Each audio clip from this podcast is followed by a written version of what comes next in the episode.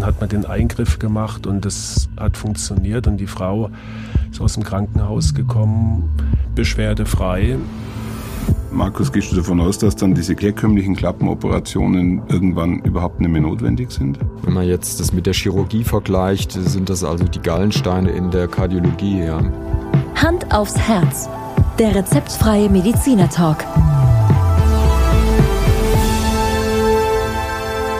Hallo und herzlich willkommen bei Hand aufs Herz. Geschichten rund ums Herz mit professioneller Begleitung von Dr. Markus Knapp und Dr. Dirk Sins.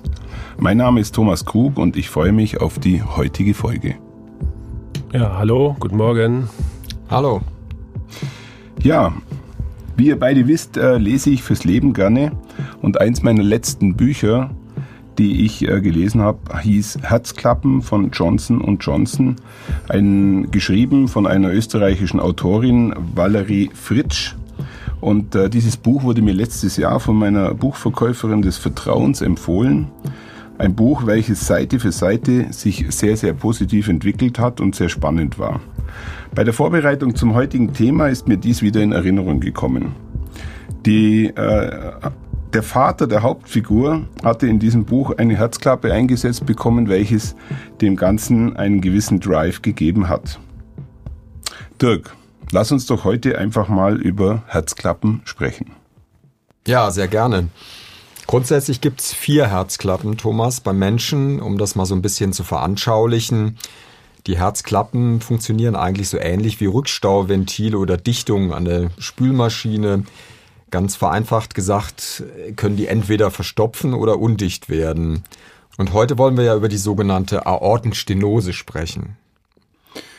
Dann erstmal Wissen kompakt von unserer Caro.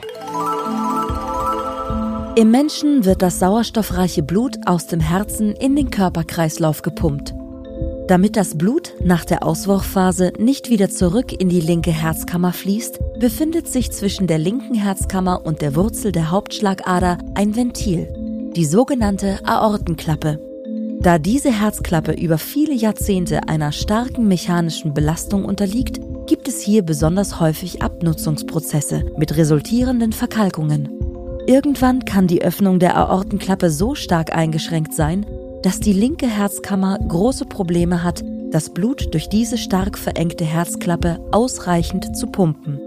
Es resultiert die sogenannte Aortenstenose. Das ist der in unseren Breiten häufigste relevante Herzklappenfehler. Vor allem bei älteren Menschen im Alter von über 65 Jahren sind bereits 3% der Bevölkerung hiervon betroffen. Woran merkt man denn eigentlich, dass etwas nicht in Ordnung ist? Also wir Mediziner sprechen jetzt bei der Aortenklappenstenose von einer sogenannten Symptomtrias, das heißt drei äh, Kernsymptome, die auftreten bei der Aortenstenose. Das sind Luftnot, wenn man sich also anstrengt, den Berg ja. hochgeht, dass man dann Schwierigkeiten hat mit der Luft. Das zweite sind Schmerzen oder ein Engegefühl in der Brust, auch überwiegend bei Belastung. Und das dritte sind Schwindel, Attacken oder sogar Ohnmachtsattacken. Mhm, mh. äh, ja, Markus, Frage an dich.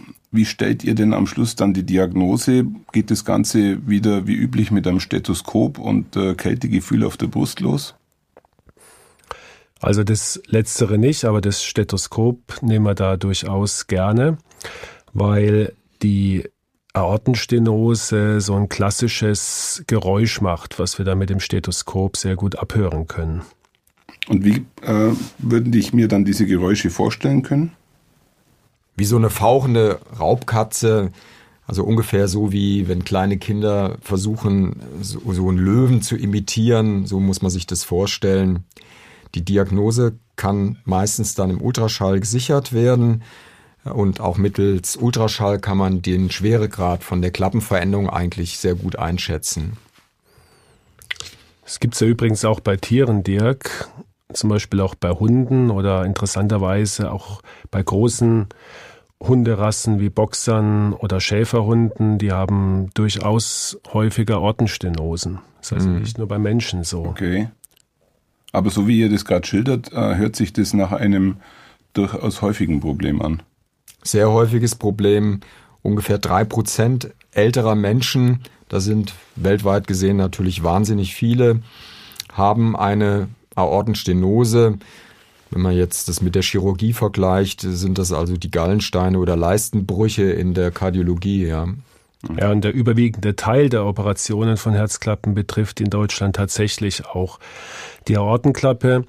Nur um jetzt mal die Dimension zu veranschaulichen, allein ca. 11.000 Aortenklappenersatzoperationen wurden 2015 in Deutschland durchgeführt. Also aus meiner Sicht verdammt viel. Ich hätte es äh, als wesentlich geringer eingeschätzt. Ja, bei den meisten Patienten ist es zunächst einmal nur eine leicht oder mäßig ausgeprägte Erkrankung und beschreibt so ein bisschen einen natürlichen Alterungsprozess. Wenn dieser Prozess aber dann voranschreitet und diese Stenose schwerwiegend wird und immer enger wird, dann macht es in der Regel die Symptome, die der Dirk eben gerade beschrieben hat, und dann muss so ein Befund auch wirklich operiert werden, weil dann auch die Sterblichkeit rapide ansteigt. Dazu gibt es so ein ganz klassisches Schaubild, Markus, was wir doch auch immer unseren Patienten zeigen. Da siehst du sehr gut, wie innerhalb von ein, zwei Jahren, wenn Symptome aufgetreten sind, erstmal bei der Aortenstenose die Prognose des Patienten sich erheblich verschlechtert und bei der Mehrzahl der Patienten es tatsächlich zum Tode kommt innerhalb von wenigen Jahren, wenn erstmal Symptome aufgetreten sind und man nicht behandeln würde. Ja, wenn es denn dann so ist, dass man sagt, man muss was tun, die Klappe irgendwie wieder in Ordnung bringen, dann geht's vor allem darum, nimmt man eine künstliche Herzklappe oder eine sogenannte biologische Klappe. Eine biologische Klappe hört sich irgendwie abgefahren an. Ist es nicht immer der Wunsch des Menschen gewesen, irgendwo äh, Teile eines Tieres an sich äh, anbauen zu können, äh, um sich zu optimieren? Mir fällt da spontan die Geschichte von Icarus und Daedalus ein, die sich äh, seinerzeit, glaube ich, äh, Vogelfedern mit äh, Wachs an, an den Rücken geklebt haben und leider Gottes dann doch der Sonne zu nah kamen und äh, abgestürzt sind. Ja, oder, oder die Sphinx ja. aus, aus dem alten Ägypten, also liegender Löwe mit dem Kopf eines Menschen. Oder, ich weiß nicht, ob ihr den kennt, den Wolpertinger. Nee. Ein typisch bayerisches äh, Fabelwesen, welches irgendwo auch eine äh, Mischung aus äh, Mensch, Hasen, Eichhörnchen und zum Schluss Entenschnabel war. Ist der gut oder böse, der Wolpertinger? Das kannst du dir raussuchen, mal ja. so, mal so, aber ich würde mal eher sagen, es ist ein positives bayerisches Fabelwesen, mit okay. dem du auch gerne mal am Stammtisch eine halbe trinken könntest. Okay. Ja, Thomas, diese Idee, Tiere sozusagen als Ersatzteillager für schwerkranke Menschen zu nutzen, die ist natürlich extrem verlockend. Und warum? Der Grund ist natürlich offensichtlich. Jeder weiß, dass weltweit ein schwerer Mangel an menschlichen Spenderorganen herrscht. Und trotz ausgiebiger Forschung in verschiedene Richtungen ist es bisher nicht gelungen, ganze Organe von Tieren dauerhaft erfolgreich in Menschen zu transplantieren. Da ist die Forschung einfach noch nicht weit genug. Und wenn man das jetzt äh, so aus meiner Sicht wahrnimmt, dann denkt man eigentlich, dass das Thema Transplantation in welcher Art und Weise eigentlich mittlerweile eine totale Routine ist. Ähm, ich würde das jetzt nicht als so schwierig einschätzen. Ja, ist eine große Herausforderung, die Verpflanzung von tierischen Organen. Warum? Grob vereinfacht mal auf drei Punkte reduziert. Erstens, es gibt diese Abstoßungsreaktion durch die menschliche Immunabwehr. Das ist ja quasi Fremdmaterial. Zweitens, die Neigung zu sogenannten Blutgerinnseln in so transplantierten Organen. Und drittens kommt es häufiger zu Infektionen in solchen transplantierten Organen. Ähm, nur in einem Anwendungsbereich, und dann kommen wir auch wieder jetzt eigentlich zurück zu dem eigentlichen Thema Herz und Herzklappe, gibt es eine wirkliche Erfolgsgeschichte, nämlich bei der Transplantation von Schweineherzklappen, seltener auch von Rinderklappen bei herzkranken Patientinnen und Patienten, sogenannte Bioklappen eben, also biologisch und eben nicht künstlich. Und solche Klappen sind mittlerweile absolute Routine seit ungefähr 20 Jahren. Mhm. Ja, eine tolle Alternative zu den sogenannten mechanischen Herzklappen. Das sind also künstliche, aus Metall bestehende Herzklappen, die die Industrie hergestellt hat, die aus sehr, sehr hochwertigem Metall besteht.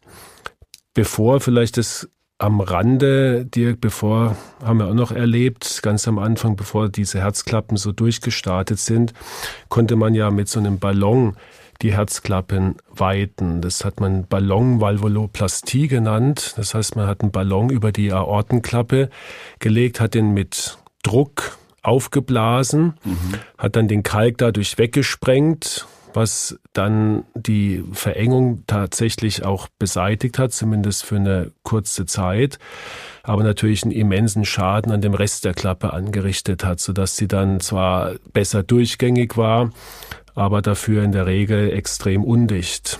Also ja, das ist ja aber auch ein Verfahren, was ja immer noch eine Existenzberechtigung hat in ganz bestimmten Situationen, zum Beispiel zum Bridging, also zum Überbrücken von schwerkranken mhm. Patienten mhm. bis zu einer Operation oder bei Kindern, ja, ganz einfach zu erklären, Kinder wachsen noch. Ja. Deswegen ist die Implantation von Herzklappen bei Kindern besonders problematisch, Schwierig. weil du ja sonst alle paar Jahre wieder eine neue Klappe einsetzen müsstest, weil mhm. die zu klein wird. Mhm. Da wählt man immer noch oft diese äh, Aufdehnung okay. mit einem Ballon, um die Zeit zu überbrücken, bis das Kind groß genug ist, um dauerhaft so eine Klappe einzusetzen. Okay, nochmal kurz zurück mhm. zu dieser Schweineherzklappe. Äh, für mich ist es schon sehr faszinierend, dass ähm, in meiner Wahrnehmung das Schwein evolutionstechnisch nicht so nah ist wie, wie der Affe, aber scheinbar ist es medizinisch für euch äh, doch die bessere Option. Also du willst jetzt wissen, warum Schweine, warum nicht Affen, die Exakt. uns wahrscheinlich ähnlicher aussehen. Also die stammesgeschichtliche Verwandtschaft von Primaten, wie, wie zum Beispiel dem Affen, zum Menschen könnte wohl das Infektionsrisiko erhöhen. Das ist wohl ein Hauptgrund, weshalb das nicht so gut funktioniert mit Affen. Zudem lassen sich Schweine extrem schnell äh, züchten, mehr Nachkommen reproduzieren. Zudem ähneln Schweineorgane tatsächlich in Größe, Anatomie, Physiologie jenen der Menschen sehr. Mhm.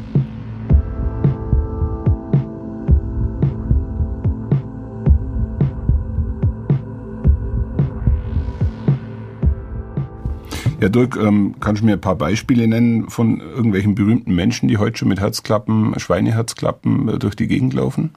Klar, gibt viele Promis, die sich öffentlich auch zu ihren biologischen Herzklappen bekennen. Ist ja auch keine Schande, um Gottes Willen. Die bekannte Krimi-Autorin Nele Neuhaus zum Beispiel hat sich ganz bewusst, sagt sie, für eine tierische Herzklappe entschieden. Zitat, es ist eine Bioherzklappe von einem süßen kleinen Schwein sagte die 49-Jährige. Okay. Ja, ich, ich, die Möglichkeit hatte zum Beispiel Gustav Mahler nicht seinerzeit. Der ist ja relativ jung mit 50 Jahren, wahrscheinlich einer Aortenstenose oder einer Komplikation. Ich glaube, er hat da noch eine Endokarditis, also eine Herzmuskel, Entschuldigung, Herzklappenentzündung bekommen an seiner Klappenerkrankung, weil, wie wir vorhin schon gesagt haben, dieser Klappenfehler führt, wenn man ihn nicht behandelt, innerhalb von wenigen Jahren dann zum Tod. Und damals konnte man natürlich so einem Menschen nicht helfen. Aber vielleicht nochmal äh, zurück zum, zum äh, Thema äh, Schweineherzklappen. Ich glaube, die größte Angst der Patienten ist wirklich die Abstoßungsreaktion. Ja, das umgeht man, indem die Schweineklappen entsprechend vorbehandelt sind. Lebende Zellen werden vorher abgetötet und es bleibt nur ein Bindegewebe erhalten. Und dadurch kommt es eben nicht mehr zu einer Abstoßungsreaktion im Körper, was man hätte, wenn jetzt ein ganzes lebendiges Organ eingesetzt würde. Aber wenn äh, das sich als perfekte Lösung darstellt, so wie sie du gerade beschreibst, dann bräuchte man doch eigentlich äh, die Alternative äh, einer Metallklappe überhaupt nicht mehr anwenden. Ja, nicht ganz, Thomas. Die biologischen Klappen, die setzen wir eher jetzt für ältere Patienten ein, weil die Lebensdauer doch begrenzt ist. Der, die Hersteller reden immer so von 10, 15 Jahren, hat man früher immer so angenommen. Ich glaube, wir haben beide Patienten, Dirk, die deutlich länger schon eine Bioprothese haben. Also und wie viele Patientinnen hast du oder Patienten hast du überhaupt gesehen, Markus, in deiner Karriere, wo die Bioklappe wirklich kaputt gegangen ist? Genau, also ganz extrem ganz selten. Das heißt, die die sind wirklich ganz ist ein ganz tolles Produkt und ähm, in der Regel, wenn jemand jetzt mit, mit 60 zum Beispiel aufwärts so eine Klappe braucht, dann, dann reicht ihm in der Regel eine Bioprothese. Bei deutlich jüngeren Patienten, die gibt es ja leider auch, sehr selten, aber sie gibt es. Da muss man dann schon vorsichtig sein, so eine biologische Klappe einzusetzen, die ja auch Abbauprozessen unterliegt. Da gibt man dann eher halt doch die mhm. mechanischen Klappen. Wobei mir nicht ganz äh, klar ist, warum jetzt äh, die Bio-Klappe bevorzugt wird, weil in meiner Wahrnehmung macht euch die mechanische Klappe das gleiche, aber äh, länger. Sie sind eben haltbarer, weil sie nicht aus biologischem Material, sondern aus Metall sind. Die eine der ersten Klappen, gell, falls dich interessiert als Techniker, die, es war so eine, eine sogenannte Kugelprothese. Das war also wie so ein kleiner Käfig mhm. und in diesem Käfig war eine Kugel und wenn dann der Druck von der Herzkammer äh, durch die Klappe äh, geflossen ist, dann ist diese Kugel, hat sich gehoben, ist gegen diesen Käfig geschlagen und hat den Weg freigegeben und wenn der Druck nachgelassen hat, hat sich die Kugel wieder auf die Klappe, auf die Prothese runtergesetzt. Kannst du dir das vorstellen? Ich kann es mir gerade verdammt gut vorstellen, weil im Heizungs-Sanitärbereich gibt es Rückstauventile, die genau diese Funktion okay. erfüllen. Ähm, aber ich kann mir gerade schwer vorstellen, wie das in einem Herz funktioniert. Das ist sicher überhaupt äh, gut die Entwicklungsgeschichte der Herzklappen wiedergegeben, denke ich mal, hat sich da sicher eher von so einer äh, physikalisch-mechanischen Seite genähert, äh, was mhm. diese ersten Modelle anging und dann zunehmend eben äh, der Physiologie versucht anzupassen. Ähm, ja, wie du schon gesagt hast, die, die Kunstklappen sind von der Lebensdauer her gesehen einfach viel besser oder übertrieben gesagt. Da kannst du mit einem russischen Panzer drüber fahren. Da lebt der Mensch zwar nicht mehr, aber die Klappe ist unter Umständen noch völlig okay. Ja, oder ich könnte mir vorstellen, wenn man in 200 Jahren aus irgendeinem Grund äh, ein Grab öffnet mit einem Sarg drin, dann wird da nicht mehr viel zu finden sein, außer vielleicht einer mechanischen Herzklappe. Und die relativ, die relativ funktionstüchtig wahrscheinlich noch sein könnte. Die wahrscheinlich noch relativ funktionstüchtig ist, genau. Aber die haben natürlich auch ihren Nachteil, davon nicht verschweigen, weil das ist ja dann körperfremdes Material, körperfremde Oberfläche. Und da bilden sich gerne kleine Blutgerinnsel. Und deswegen müssen die Patienten lebenslang, und das ist auch der Hauptgrund, warum das niemand so richtig möchte, blutverdünnende, starke Medikamente einnehmen. Und das hat natürlich auf die Lebenszeit, auf die Gesamtlebenszeit schon einen Einfluss. Äh, Markus, danke für den, für den Hinweis. Mir war bis dato nicht wirklich klar, warum man sich zwischen der einen oder anderen Lösung entscheiden kann, außer altersbedingt. Aber natürlich auch die Fragestellung, wie viel Medikamente ich Zeit meines Lebens nehmen muss, spielt sicherlich auch eine Rolle. Also der blutverdünnende Effekt, nochmal darauf zu sprechen zu kommen, der ist ja gering. Das heißt, die Menschen müssen da keine Sorgen haben. Aber wie du schon gesagt hast, es geht einfach um die Therapie über die Lebenszeit. Und ich sage immer das berühmte Beispiel, natürlich, wenn sie dann, sage ich immer mal, vom Apfelbaum fallen aus zwei Meter mhm. auf den Kopf fallen, dann kann das natürlich ein größeres Problem machen mit einem Blutverdünner als ohne. Aber ansonsten kann man natürlich mit der Blutverdünnung auch wunderbar und unproblematisch leben. Ja. Eben ist mir noch eingefallen, ein störender Nebenaspekt von der künstlichen Herzklappe ist übrigens auch, dass ähm, der, je nach Klappentyp die Öffnung und Schließung von der Herzklappe hörbar ist, pulssynchron. Das kann unter Umständen äh, schon eine Relevanz haben. Die biologische Klappe ist logischerweise geräuschfrei. Mhm. Ja, Dirk, das ist ein guter Punkt. Das hört sich eigentlich nebensächlich an, aber wir haben Patienten, die das wirklich extrem stört, für die das eine große Belastung ist. So ähnlich wie so ein Tinnitus oder also so ein störendes Ohrgeräusch, was den Patient dauerhaft begleitet und ihm den Schlaf raubt. Und man hört bei manchen sogar wie so ein Ticken der Armbanduhr, hört man ja diese Klappe auch von außen, wenn man den Patienten untersucht. Zumindest in, in unserer frühen Zeit haben wir das noch gehört. Ich muss gestehen, ich höre es immer seltener. Ja, weil du immer so laut Mu Musik gehört hast. Genau. Hörst du es noch? schon, schon. Ist tatsächlich kein unwichtiger Punkt, spätestens wenn du mal das googelst, habe ich vor der Sendung mal getan. Das ist nämlich ein äh, Thema, was ganze Patientenforen wirklich füllt. Okay, okay. Kann ich mir auch sehr gut vorstellen, weil äh, es wird ja dann auch zu Schlafstörungen und sonst allem Möglichen ja, führen. Absolut. Ja, aber die, vielleicht mal kurz zu der äh, biologischen Klappe. Wir leben ja heute in Zeiten, in denen äh, das Thema Tierhaltung, Tierversuche, Tötung von Tieren sehr sensibel gesehen wird. Ist euch schon mal äh, passiert, dass ein Patient äh, mehr oder weniger aus ethischen oder religiösen Gründen die Schweineklappe abgelehnt hat? Also, mir nicht, ne, Markus? Ja. Nee, aber ich, es ist echt eine berechtigte Frage. Ja. Man könnte auch sagen, vielleicht äh, bei Muslimen, dass die ein Problem haben, irgendein Material aus, aus, aus einem Schwein in mhm. sich zu tragen, aber habe ich jetzt noch nie gehört. Ähm, die Patienten, die haben natürlich auch einen enormen Leidensdruck, die so eine, so eine Erkrankung haben. Den geht's in der Regel sehr schlecht und insofern sind die dankbar, wenn sie die Möglichkeit von einer Herzklappe angeboten bekommen und ähm, damit natürlich auch mhm. eine Chance haben, dass sich ihr Zustand wieder deutlich verbessert nach der Operation. Ja, aber wobei man schon sagen muss, das, was wir Mediziner oder Forscher so nüchtern und nachvollziehbar erklären, das wirft schon ja ethische Fragen auf.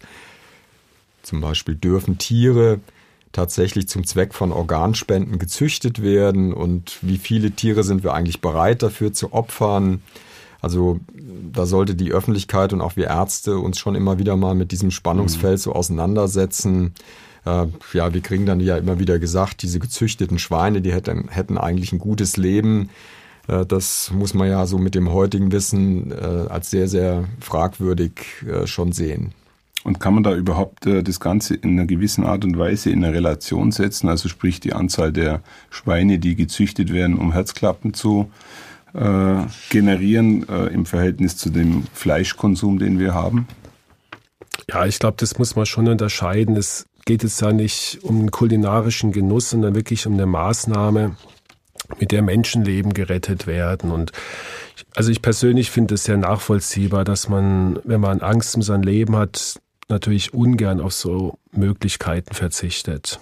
Ich glaube, das ist fast schon ein bisschen ein philosophisches Thema, was wir gerade diskutieren. Vielleicht äh, ja, richtig, richtig, mal. ja, richtig philosophisch. Also ja. soll man sich vielleicht mehr darum kümmern, menschliche Organspenden zu ermöglichen, muss man sich dann ja fragen. Großes Thema, verpflichtende Organspende. Und welcher Patient bekommt ein menschliches, äh, wer bekommt ein tierisches Organ? Und ja, welche Mittel sind überhaupt gerechtfertigt, um Leben mhm. zu retten? Also da nimmt es überhaupt kein Ende mehr, die, die Diskussion. Ich glaube, an der Stelle sollte man tatsächlich uns selber mal eine kurze Bremse reinhauen. Äh, es ist der tatsächlich ein heißes Eisen. Ja, können wir mal eine extra Folge machen. Ja. Weil ich glaube, das Thema ist schon wert, dass man sich damit mal auseinandersetzt. Ja, generell. Absolut. Setzen sich ja viele mit auseinander, wird natürlich auch wahnsinnig viel geforscht auf dem Gebiet Herzklappen und entwickelt. Ähm, so versucht man zum Beispiel als möglichen Ausweg aus diesem Dilemma Herzklappen in 3D-Druckverfahren ist ja absolut en vogue zu produzieren. Da bleibt sicher sehr spannend die Geschichte.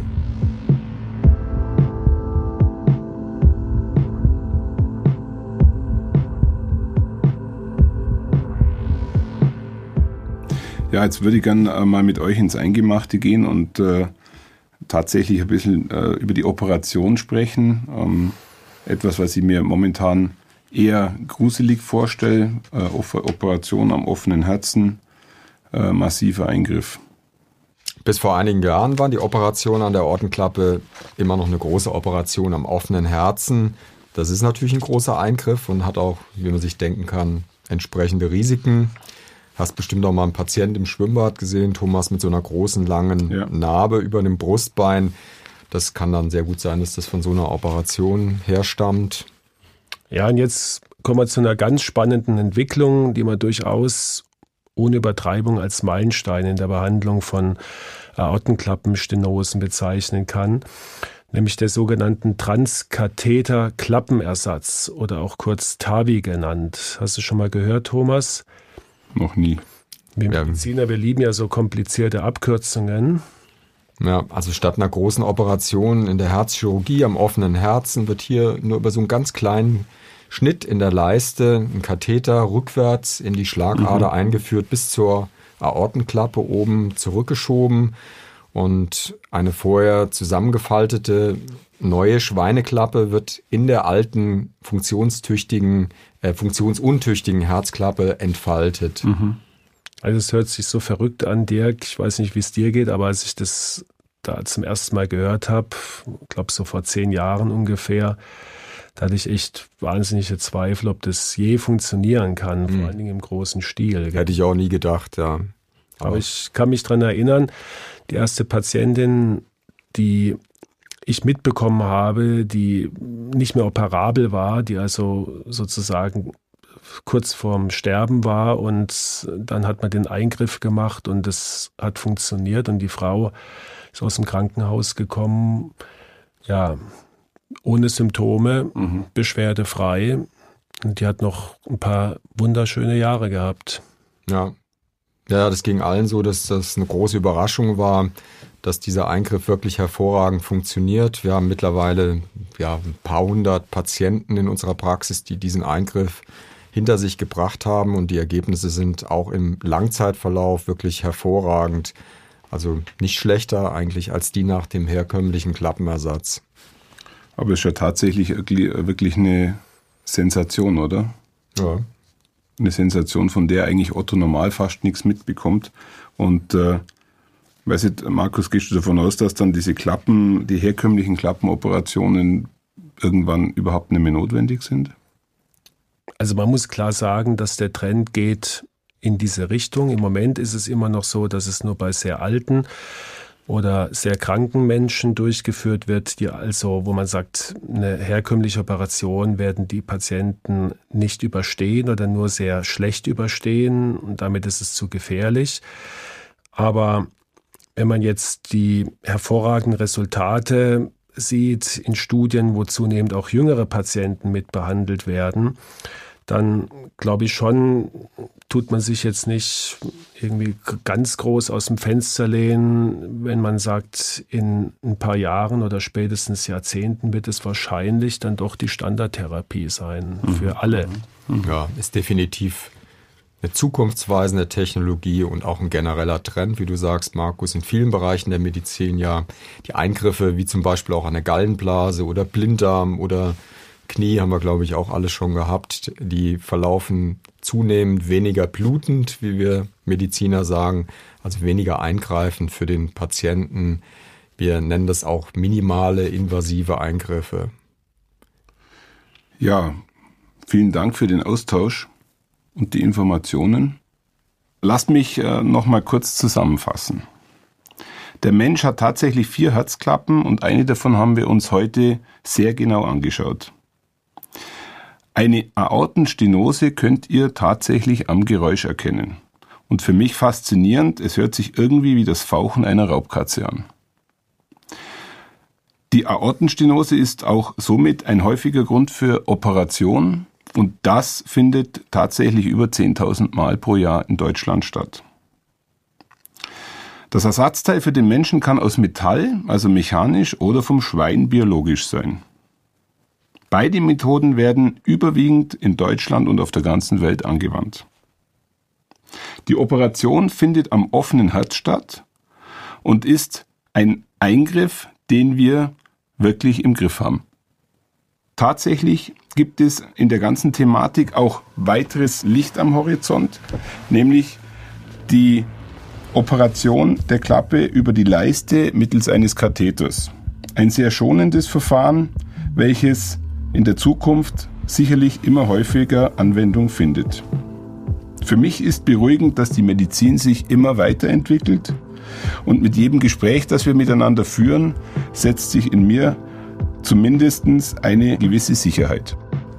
Jedoch ist äh, auch festzustellen, dass bei einer Diagnose äh, schnell gehandelt werden muss. Ja, ich möchte mich bei euch tatsächlich nochmal herzlich bedanken für die heutigen Einblicke und ich freue mich schon auf unser nächstes Treffen hier im Tonstudio, in dem wir uns über weitere Themen des Herzens unterhalten werden. Dankeschön. Danke auch. Tschüss. Bis zum nächsten Mal. Danke. Tschüss. Tja, hat jetzt einer von euch schon mal einen Wolperdinger irgendwo gesehen? Nee. Null Vorstellung. Null. Du hast ja gesagt, der ist gut oder böse. Wovon hängt das ab? Kann man sich das aussuchen? Ja, das kann man sich aussuchen. Also äh, der hängt tatsächlich, wenn er mal in ein bayerisches Lokal geht, hängt er am Stammtisch.